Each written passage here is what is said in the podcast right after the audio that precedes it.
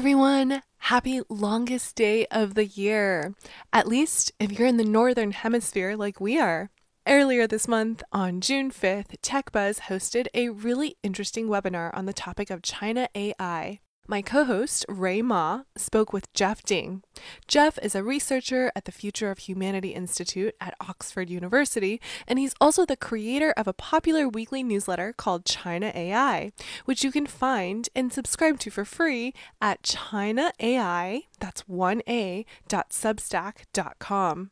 What follows is a lightly edited recording of Jeff's presentation. A quick reminder to visit us online at techbuzzchina.com, where you can sign up to be on our mailing list, subscribe to our bi weekly paid Extra Buzz newsletter, or just generally keep tabs on our ventures beyond podcasting. For example, we're working on an ebook on the most talked about Chinese internet company this year, ByteDance, creator of TikTok, and just published our second annotated transcript of an interview with the CEO, Zhang Yiming. It's from 2018, but I really suggest you take a read. It's really interesting. As we mentioned in the last couple of episodes, we are taking a break from our regular programming for another couple of episodes. And in the meantime, we're experimenting with new formats like this one. Definitely let us know your feedback. And if you miss our voices, don't worry. We've been pretty visible being guests on other podcasts. I was just on the Use Case podcast, for example, with Ravish Bhatia. It's a show that generally explores the startup world in India, but he kindly made an exception for us because I think there's genuine interest from Indian entrepreneurs and listeners. But also, Chinese internet companies have just been relentlessly pursuing expansion there. Definitely check out the show and the episode president's key economic team goes to China. Uh, after whole night thinking, I say I still want to do it.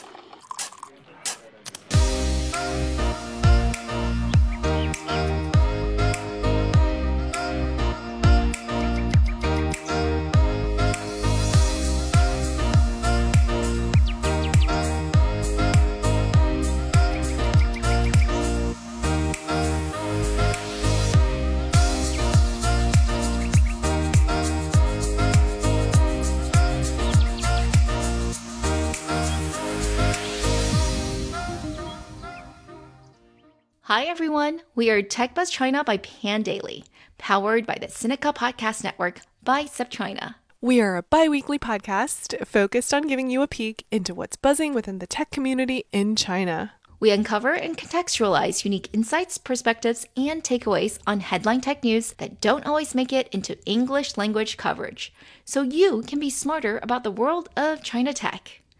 TechBuzz China is a part of pandaily.com, an English language site that tells you everything about China's innovation. I'm one of your two co-hosts, Rui Ma. And I'm your other co host, Ying Lu.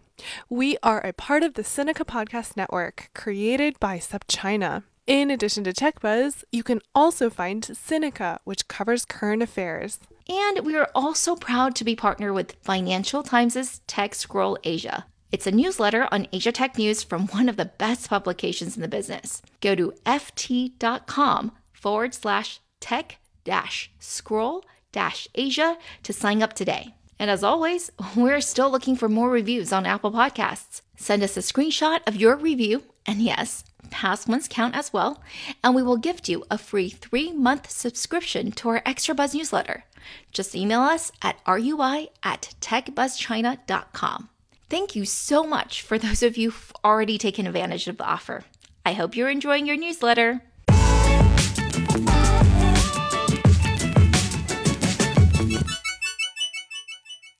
So, hey guys, today we will be focusing on AI in China. Specifically, some of the very unsexy but true facts about the industry, and also a list of things that you didn't know but probably should about the topic. And it's my pleasure to introduce our speaker this session, Jeff Ding, who's prepared a whole presentation on the subject.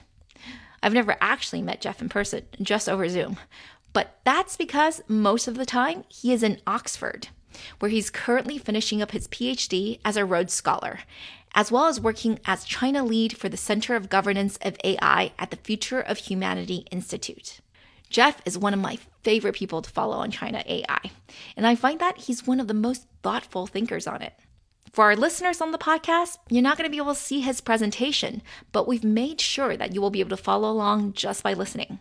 However, you can still also find a recording of this session on YouTube as well by going to the Tech Buzz China YouTube channel. So, without further ado, here we have Jeff Ding. Thank you, Rui. I'm yeah, I'm a fan of the Tech Buzz China podcast. I like to kind of just put it on for a run. It's like a nice bite-sized 20, 30 minute thing. And I like how they make it like really light and digestible, but also there's like a lot of information. So I was listening to the ByteDance one yesterday. So yeah, it's exciting to be here. Yeah, basically I'm flexible in terms of how we do this. I have a bunch of slides. The first five are just going to be about what I call unsexy China AI and basically just looking at the companies that aren't often covered in the Western news media or aren't as flashy or visible consumer companies. And it also involves what's happening in cities outside of the first tier cities. So, what's happening in cities outside of Beijing, Guangzhou, Shenzhen, Shanghai. And then the I have a bunch of other slides where I give like the standard kind of like 10 thoughts I have about China's AI development, policymakers like in DC. Awesome. Let's dive in then so this is slightly blurry, but this is from a previous China AI translation. It's from a media platform called Leifeng. Uh, the English is Phone. It's one of the kind of the sites that I constantly follow. Um, I subscribe to. It's one of the subscribed accounts on like the list of WeChat public accounts, and they regularly pump out information on China's tech scene, smart industry. I loosely call them the MIT Tech Review of China. They regularly pump out really high quality articles on Chinese AI scene. And they did ranking of kind of the best future AI companies or you know the AI companies with the most growth potential. And you can see the list of these companies and it gives you a good sense of the diversity of the scene. So you have the strong tech giants like you you see Huawei in kind of the row of AI security and under the column of best fortified growth. So Huawei tech giants are up there. There are branches of tech giants on there you have the standard big four facial recognition companies. So if you look at the AI and medicine row with the product growth vertical. You have Yitu's precision medicine app. And then you have other well known startups that have been covered, like Squirrel AI. Momenta is a strong computer vision company in AI and cars and commercial growth. So some of these names are standard. Some of the names that stuck out, CloudWalk, uh, I covered in the recent issue of China AI. That's also one of the big four computer vision startups. Some of the names are less standard. So one that stood out to me was just UltraPower. I've never heard of them before. And they are one of the few that appear twice, right? The best in future growth, both in 2018 and 2019. Shenzhou Taiyue, I think is how you pronounce that. So uh, why is this company interesting? Well, first of all, it's been around for 20 years, so it's one of these long-standing companies. It probably has a lot of good relationships with the government. It's worked closely with China Mobile before in the past. I think they developed one of the first IM messaging apps. But uh, what's more interesting about this company is it's doing something that's not going to like make headlines. It's not like some cool face swapping app or like deep fake thing, but it's doing like a lot of the back end enterprise processing, which is going to be, I think, one of the big areas where AI is going to make increases on productivity. So stuff like building uh, natural language processing, NLP banks, fa- NLP factories for companies to like better streamline um, how they manage all their operations, how to make smarter the processes behind software updates. Very unsexy stuff, but just like coordinating everything that happens in a company better and more efficient. That is a lot of what uh, UltraPower does. I think like these types of companies, other ones that I've covered uh, include StateGrid, which is a state-owned company, one of the biggest in China. They actually are number one in terms of like the patents that they file in AI. Now, some of this is like inflated because um, there's different incentives for state-owned companies to file patents, but and I would still say like some of the more well-known startups probably have better technical capabilities, but something like state grid is going to be at that kind of like second order or who is a- adopting and then specializing some of these more general AI algorithms for specific applications, like state grid in terms of like flexible energy grid management. The other aspect of unsexy AI is, I think, like making knives better is really, really interesting, and I think it's one of the it's a it's a really key application of AI in China, um, especially if you look at the July 2017 plan. This was part of my deciphering China's AI Dream report. Uh, if you look at the language carefully, a lot of people, including myself, we had trouble translating this. I forget what the exact term was, but it was something. It was something that I translated as gross output, um, and that's a term that's very much like a manufacturing indicator. And there's a heavy emphasis on manufacturing, kind of like economic forces, the driving force behind this like plan. And it's very much rooted in this idea of like trying to escape the middle income track. And one of the key things here is a lot of times when you read Chinese writings on AI, they're not necessarily comparing themselves to the US as much as kind of US media is, where everything is wrapped up in like a US China two player game. And in this article from Jiqi Zhixin, um, which is a really good kind of um, pump, pumping out a lot of good long form articles on the tech scene from their sub platform called Jiqi Zhineng. You can get like English readouts from their platform synced condensed translations of uh, their work. Uh, but they had this long article on computer vision and machine quality inspection on production lines. And see the quote from the CEO of a small startup that's making this comparison, not, not between the China and US on these areas, but between Germany, South Korea, Switzerland, in terms of like making stuff like this knife better. In this article it says that in these production lines of just something as simple as making a knife um, like 20 to 30 percent of the human capital is spent on just like inspecting the knife for defects as it goes through the production chain. And that's what shu zhilian comes in. It's basically just saying that um, can we apply computer vision to improve our ability to get china to a higher level of efficiency in manufacturing and so that's a very clear example of where you're actually getting to productivity growth. I think that's important. We talk about facial recognition, but I don't, it's definitely important. It's going to be spread across a lot of verticals. But where is the actual impact on productivity growth, which is the key driver of long term economic growth? So I think this sort of stuff is, is also really important. And last thing about kind of unsexy AI is can we talk about things outside of the top four cities? And this was from another earlier translation. But basically, they did a ranking of who are the top five cities in terms of demand for computing power. That's a good proxy for like who's running the most, training the most AI algorithms, who's doing inference on the most AI algorithms. And actually, the two dark horses that they found were Hefei and Hangzhou two non-first tier cities. And this draws from a report that i contributed to recently by nesta where i looked at these two ai ecosystems and the key part of both of these cities is they have a key anchor tenant tech company. Um, for Hefei, that's iFlyTek. For Hangzhou, that's obviously Alibaba. And then they also each have an elite university that glue the ecosystem together. For Hefei, that's University of Science and Technology of China, USTC. And for Hangzhou, that is Zhejiang University. And I think both of those are top 10 universities, kind of like top tier universities. And in each of these cities, there have been consistent local level, provincial level funds to support AI development. For Hefei, they've strategically targeted speech recognition because they're just not going to draw like the global talent that's needed for a comprehensive AI ecosystem. For Hangzhou, they've been able to kind of diversify in a lot of areas because they have more extra regional linkages and they also are able to attract global talent just because it's a better place to live in, high, higher living standards, etc. I think what's important here is I think a lot of times we focus on like who's going to build the next Silicon Valley, uh, which is important, and like we focus on like the Silicon Valleys of China, Zhongguancun and Beijing. Um, what's I think what's also important in a lot of these countries that are trying to like develop AI capabilities across the board, and if you think that technological diffusion is important, it's about how do you connect the Silicon Valleys to the Detroits of the world, um, and how do you have clusters outside of the Silicon Valleys. So these are also developments that I think are interesting.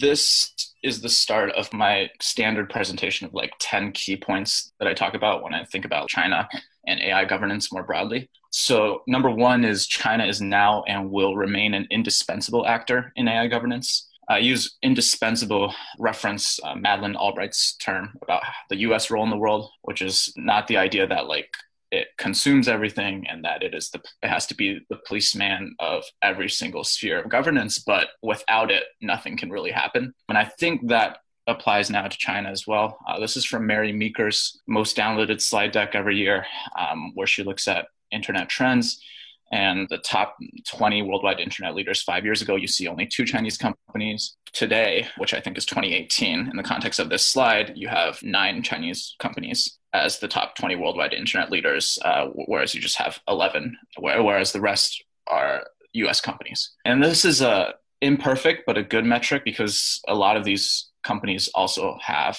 AI labs, some of the best AI labs attached to them doing fundamental research in this space. And one of the first areas where AI is applied uh, relatively easily is through internet data, uh, consumer internet data, social networks, uh, recommendation algorithms. I think the the argument is we can debate over like how far along China's AI capabilities are, but I think the reason why I stress that uh, China will remain an indispensable actor is even if the capabilities aren't advanced, other countries will prop up Chinese AI capabilities to justify actions in the space. And I think this is an interesting kind of leaked memo about centralized 5G network and kind of the reasonings behind that. Why there's a push to centralize the US's 5G network was because they were fretting about China's dominance of artificial intelligence. That's kind of like a scene setting case, but that falls on to my next point, which is that Western observers consistently overstate China's AI capabilities. This draws from testimony last summer that I did for the US China Commission, where my conclusion was basically China is not poised to overtake the US as an AI superpower. And I think that oftentimes when we try to measure national AI capabilities, we just don't have a good sense of what we're trying to measure. And it obviously matters for different things. If you're measuring AI capabilities for overall productivity growth, I would be measuring different things than if I were measuring national AI capabilities for who's going to have the most advanced weapon system to be able to apply like autonomous control, right? So then I would use different indicators. What I'm using here is just kind of very broad drivers I try to separate things out along three cross sections. One is like, what are your scientific and uh, technological inputs, and what are your outputs? Some people think outputs are a better measure because you're actually seeing them translated into actual value. Some people say inputs are better because they say you can't capture all the outputs perfectly. So you might as well see like what's being put in in terms of like how much talent are you investing in, how much R and D spending are you putting in, rather than what are your patent and publication counts. And a consistent finding around here is that while China leads in the raw counts, um, if you look, if you control for quality and like how much these uh, publications and patents are cited and forward cited by other people, and if you control for quality, uh, the U.S. is still pretty far ahead, and we're still uncertain about things like R&D spending. Um, another thing you have to divide things by is you have to look at different areas of the value chain. So actually, a lot of um, Chinese government documents complain about China's lack of foundational AI open source software. So I actually translated like a a whole white paper that they did on this very subject, where they said 66% of AI open source software is developed in the United States, and they view that as like a key weakness. And then finally, I think there are some areas where China is ahead in some subdomains and in some aspects of the value chain. Facial recognition for surveillance is an obvious one, but also you have to make clear distinctions in the space between like Chinese NLP and English NLP, right? The L in NLP makes a difference in terms of which companies have better capabilities. It, it's obvious that like because Chinese companies have more of a, a demand from Chinese consumers, they would specialize in Chinese NLP. Okay, number three China is not a monolithic actor, and this distinction is meaningful for key issues in AI governance. Maybe here, I just want to focus on the companies. There's a lot of like disagreements between bureaucratic departments too that I mentioned in my report, Deciphering China's AI Dream. One of the big ones is like MIIT, which is the Industry Information Technology Ministry, versus Ministry of Science and Technology over who does technology planning. In the Nesta piece, I talk about how like a lot of the outlays on AI planning are coming at the provincial and local government so those are other important distinctions to make. But I want to focus in on the companies. So there's this concept of like the national team in AI and a lot of framing of the national team. Guojiadui has been around this outdated notion of national champions, where like governments are directly subsidizing companies or directly own the companies. Whereas a lot of these new national team companies are largely private multinational companies with, with international ambitions. They don't just want to compete in the Chinese market. But I think you have to make distinctions. So the first batch of national team companies was batch of four companies. It was the BAT companies and iFlyTek. And iFlyTek is interesting in that of the first batch of national team companies, it was definitely the most national. They rely heavily on government subsidies. They were born out of, I believe, USTC, the university I mentioned earlier, and that is a university with very strong connections to the state why does this matter? Which company is more national? Well, with kind of the increase in techno nationalism, the increase in ensuring data security, and tying the increasing linkage between technological issues and national security issues, I think that there is a trend towards at least on the part of the Chinese government, wanting to indigenize innovation, maintain critical inf- information infrastructure, within the scope of domestically invested companies. And you see some of those dynamics play out as well in terms of like which companies are invited to set technical standards in the space. And yeah, I think like there's a reason why SenseTime very quickly like moved one of their headquarters to Beijing, right? They're originally like a Hong Kong company, but but I think there's a lot of incentives for SenseTime, one of the big facial recognition startups, to be a Chinese company. And you see these distinctions among even like the four uh, computer vision startups now. So the recent issue of China AI focused on CloudWalk, which is one of the four. You have CloudWalk, Yitu, which we mentioned before, SenseTime, and Megvii. And this article made the argument that of all these four, CloudWalk is the most national. And they analyze this based off of like where they're getting their funding from. Are they getting their funding from state funds or are they getting them from like overseas VCs? And CloudWalk is getting a lot of their funding from state funds. And then also, where do you list, right? Megvii tried uh, or was exploring listing on Hong Kong, which is kind of in the middle ground. Whereas there's rumors that like CloudWalk wants to list on this new Star Exchange, which is uh, kind of like a science and technology specific market off of the Shanghai exchange that's trying to incentivize sort of like these companies to provide domestic investors. Yeah, I mentioned technical standards. I just like this example because it shows even Chinese companies that are supposedly more aligned with the state will also fight with each other. So technical standards has a lot of cross-cutting cleavages and chinese companies will often ally with their strategic partners international companies to vote against standards pushed by other chinese companies which was the case with this example of lenovo and huawei where huawei lenovo voted against a huawei proposal. Number four uh, china is not an impermeable national container. And this distinction is meaningful for key issues in ai governance. I like to give this example of Ceph Research Asia uh, is one of the key cultivation training grounds of China's AI scene. You have 500 plus like key employees of different big tech companies, um, AI startups that spent time in Microsoft Research Asia. There's a famous ResNets paper. It's one of the key innovations, one of the fundamental advances in AI. It was used in, I believe, AlphaGo as well. It's a, it's a way to just like layer a bunch of neural networks together. But it's interesting to see where the four co-authors end up, right? One of the co-authors, Kai-Ming He, he's now one of the lead developers at Facebook AI. So this is like a very uh, technical, techno global example, right? Global flow of talent, a lot of talented Chinese AI researchers who work at Microsoft Research Asia eventually help Microsoft or help Facebook or come and like work for Snapchat. But also, th- three of the others went and started their own um, computer vision startups: uh, Momenta, Megvii, Face Plus Plus. We've mentioned some of these companies before. Hopefully, some of the threads are are tying together here. Also mentioned this point before, so I won't belabor it. Provincial and local governments will play an outsized role in implementing AI, and this is the case with overall innovation policy if you look at like actual outlays of r&d spending the majority is coming from local and provincial governments not from the central government. So the impl- implementation is also all happening at the local level and this proportion is only rising. So this is this goes back to the unsexy ai point of what can we look at can we look at local AI ecosystems outside of the top tier cities? And digging deeper into the Hangzhou and Hefei case, you had China's Speech Valley, which was a which was designated a national level AI industrial area all the way back in 2012. So this predates the 2017 plan by five years. This investment in AI did not start in July 2017 with the national plan.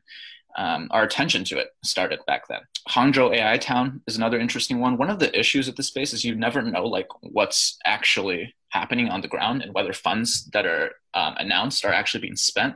What's cool about Hangzhou AI Town is they actually have a website where I drew on for the Nesta report that I was mentioning, where they actually list, hey, here's all the subsidies we gave, and here's all the funding and the specific projects and which companies and how much funding we gave. Um, and it's divided into like office expenses, research expenses, and then a key component is cloud computing expenses, um, right? Because that's important for like training and running AI algorithms. And that third vertical of cloud expenses was really interesting because the provider of all those cloud services, all except for like one project, was Alibaba. So it's very clearly just like like a way um, for kind of Alibaba to anchor the system, but I think they added one Tencent cloud computing. It wasn't all Alibaba cloud services. This stuff is where we have to get to, where we're actually like, we have to get even more detailed than this, but how do you actually get to the level of like a Hangzhou AI town and see what's actually being spent and what those specific projects are happening on the ground? The next three points are just on different drivers of AI development. One of these is hardware. Yeah, just to give you a sense of why hardware is strategic. So I've mentioned training, the difference between training and inference multiple times and different companies will supply different chips for training and inference. So SenseTime, for example, world's most valuable AI unicorn, training comes from NVIDIA, a US company that designs GPUs. And then the inference, kind of the end device implementation, comes from Qualcomm, another US company, which is why you're seeing uh, compute targeted as a strategic asset in some of these discussions now. But even the US is not completely independent in hardware, right? So I mentioned I specified that NVIDIA is a design chip design company. They have a partnership with TSMC to actually manufacture and fabricate the chips. And those are based in Taiwan, and that's based in Taiwan. So, and even that Global Foundries, that number two on that chart, which is described as a US company, that's like, I think, controlled by a UAE state investment fund. So you start to see some of these like uh, complicated cross cutting cleavages and linkages in the space. Talent is another key driver. There's a three part takeaway here, and I think it holds true, although I need to update the data, but the three parts are part one, while China's researchers are climbing the ranks of international AI competitions and conferences. B, they are still not publishing the best of the best fundamental AI research. C, though this could change given China's huge base of talent. Um, so this is something we did with, I did with MacroPolo and uh, Matt Sheehan and Joy Ma and using a nice database called CS rankings where you can where I think it's better than like citation counts because it's just looking at publication counts in top conference venues. So there's no like citation rigging that can happen. And it's just like your academics publishing in the top three conferences. And here's the trend from 2013 to 2017. You see a clear increase in some of these Chinese universities. The B subpoint to this is the best of the best fundamental AI research is still at US institutions largely. And this is looking at specifically NIPS, which is just been renamed NeurIPS. And that is like the top level forum for a lot of the fundamental research. And you can see that a lot of the list is dominated by US companies. And the first Chinese entity that pops up is Tsinghua University at 22, I believe. But the CISA point is that this could change given China's huge base of talent. So if you look at those NeurIPS papers that we just looked at, and you dig deeper into one of the actual authors because those that data from the previous slide about affiliations was just scraped based off of just the affiliation of the paper authors. But then if you look at like where these authors went for undergrad that kind of gives you a rough proxy of where they're from or at the very least like if they went to undergrad in china there may be more likelihood that they could eventually go back to china or they have choice to like work in different places two pretty vibrant ai ecosystems so china does have this like larger base where this paper number 19 on ternary gradients to reduce communication distributed deep learning is coded in the data set before as uh, US, as people who represent US AI talent. But again, this is a techno global cross cutting landscape, and this represents a lot of researchers who uh, China views as part of their huge base. Cold War arms race analogies do not translate to US China competition AI. I've talked to this about, about this a lot in recent newsletter issues, so I won't give my spiel now, but kind of like my year two in review was basically all talking about how I think this meme of I call it a glorified dick measuring contest in terms of who gets technological dominance in AI. Basically, I think there has to, we have to talk about more things besides who has more AI between the US and China. There are other countries in the world that exist and China obviously views this as not just a two player game. Talked about this economic benefits are the primary driving force. I, I, that's my opinion. I think um, general purpose technologies like AI historically have the most fundamental impacts have come through the economic realm, and then eventually they may have sh- shaped military affairs, and then eventually they also shaped social governance. But there's just so many different applications with the general purpose technology that the economic incentives are too great, and I think economic drivers are if you look at that as the central driving force that helps you unlock a lot of different things. Jeff, to wrap up a question I have is what are some topics you think aren't covered enough in the English language speaking side that you wish were covered more? Or maybe narratives that frustrate you? I think we both have many of those. Another way to apply this is look at where all the dominant narratives are hurting people to go. So, one dominant trajectory right now is to view everything that happens with respect to China's development through the lens of who's going to gain technological dominance, US or China right? There was a great Bloomberg article this morning about how whole, China's whole new infrastructure push, which is like a really important concept, new infrastructure. There's some real money behind it, but the headline is China's new effort to steal the crown jewel of technology from the U.S. Whereas like there's a lot wrapped up in the new infrastructure push. That's not about competing with the U.S. Um, it, you know, there's a lot about mm, is this a stimulus amid like COVID? Is this an effort to like protect critical information infrastructure? Um, so just like look for things that go outside of the where the dominant trajectories are going. And I think that's like a way to have this idea of like information arbitrage that I've that I've been trying to push. Yes, well, thanks to efforts like yours. We do a lot of that too at TechBuzz. If you look at our transcripts, we're primarily citing Chinese analysis. Thanks again, Jeff.